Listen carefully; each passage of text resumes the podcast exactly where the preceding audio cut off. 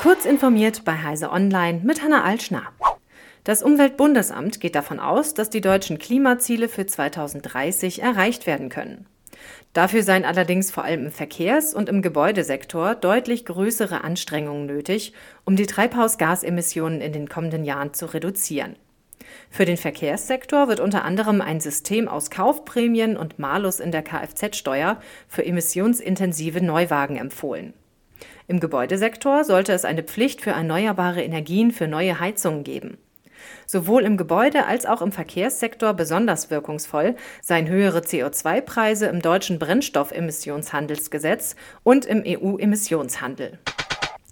Die Twitter-Alternative der Facebook-Mutter Meta soll am Donnerstag starten.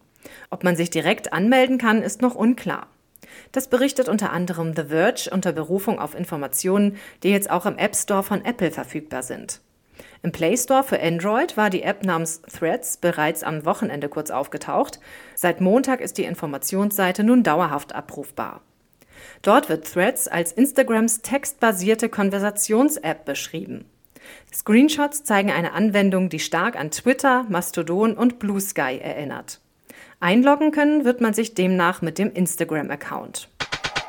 Diebold Nixdorf hat Medienberichten zufolge in einem Schreiben an Kunden, also Banken, einen Cyberangriff bei einem Dienstleister eingeräumt. Die Cyberattacke richtete sich gegen ein Rechenzentrum, das der Dienstleister Plan Focus nutzt. Es hätten Informationen abfließen können, die für die optimale Versorgung der Automaten mit Bargeld nötig seien.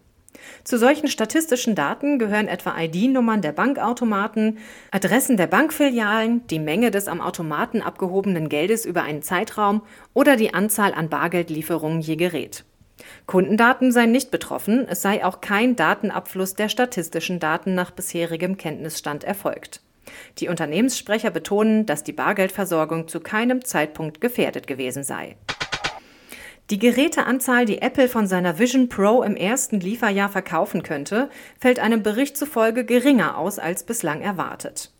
Wie die Financial Times Anfang dieser Woche schrieb, habe sich der Konzern dazu entschlossen, die internen Fertigungsziele für das erste Mixed Reality Headset drastisch zu senken. Die Komplexität des Headset-Designs und die Schwierigkeiten bei der Produktion sind der Grund für die Reduzierung der Ziele, schreibt das Blatt unter Berufung auf informierte Kreise. Angeblich müssten deshalb auch Pläne für eine günstigere zweite Version des Headsets nach hinten verschoben werden. Diese und weitere aktuelle Nachrichten finden Sie ausführlich auf heise.de.